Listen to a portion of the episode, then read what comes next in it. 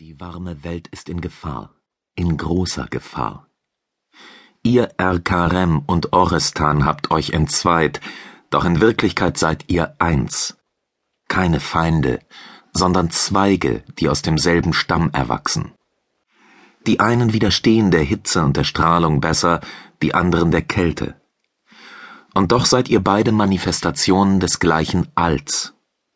Ihr gehört zusammen, Ihr alle seid Iskeran, Sternenmenschen.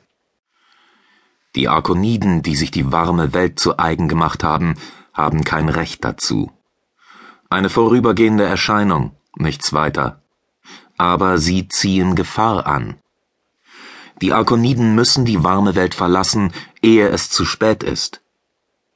Erkarem und Orestan die Zeit ist gekommen, da ihr euch als Wächter der warmen Welt beweisen müsst. Sucht die verborgene Welt, Iskeran. Die mahnenden Worte des Schläfers der Ewigkeit hallten durch Rodens Kopf, während sie sich ihrem Ziel näherten. Es waren die ersten Worte, die der Schläfer seit Jahrtausenden der Stasis gesprochen hatte, nachdem Roden ihn mit Hilfe des Enterons für kurze Zeit geweckt hatte aber auch die einzigen, ehe er wieder in seinen tiefen, todesähnlichen Schlaf gesunken war. Seitdem waren zweieinhalb Wochen vergangen. Auf der Erde hatten die Menschen das neue Jahr gefeiert. Roden und seine Gefährten hielten sich jedoch bei den heißen Welten auf. So nannten die Erkarem ihren fantastischen Lebensraum aus versteckten Stationen und ausgehöhlten Asteroiden in den inneren Bezirken des Sonnensystems.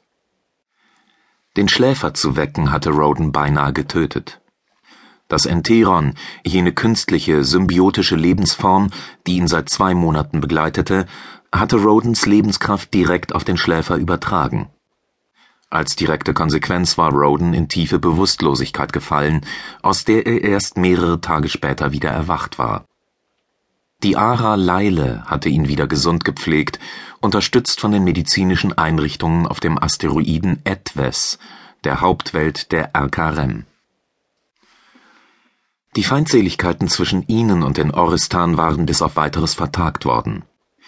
Schließlich hatte der Schläfer sie aufgerufen, zusammenzuarbeiten, als Wächter der warmen Welt, der Erde, von der ihre Vorfahren der Legende nach vor unsagbar langer Zeit vertrieben worden waren.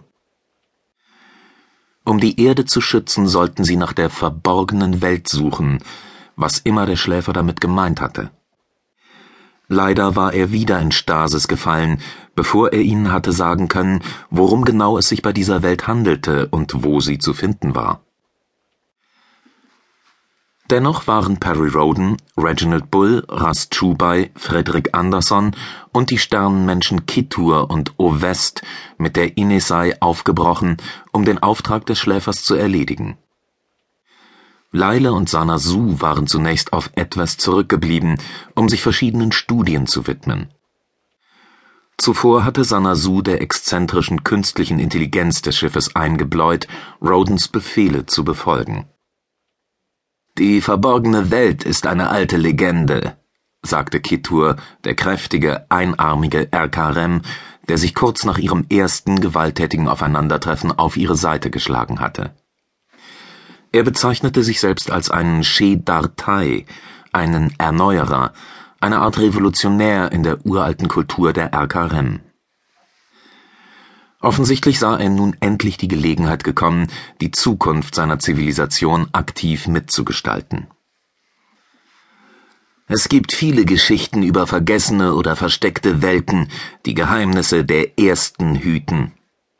Auch wir kennen solche Geschichten, pflichtete Ovest ihm bei. Der Oristan bediente sich genau wie Kittur aus Rücksicht auf Roden und seine Gefährten gesprochener Worte statt der unter Sternenmenschen üblichen Gebärdensprache. Wahrscheinlich gibt es auf den kalten Welten sogar mehr Beispiele dafür als hier.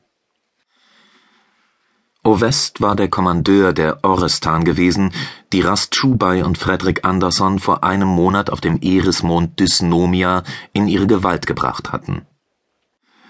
Im Zuge der Zerstörung des Mondes hatte er sie nach Gesver, der Hauptwelt der Orestan, verschleppt, die den Zwergplaneten Haumea umkreiste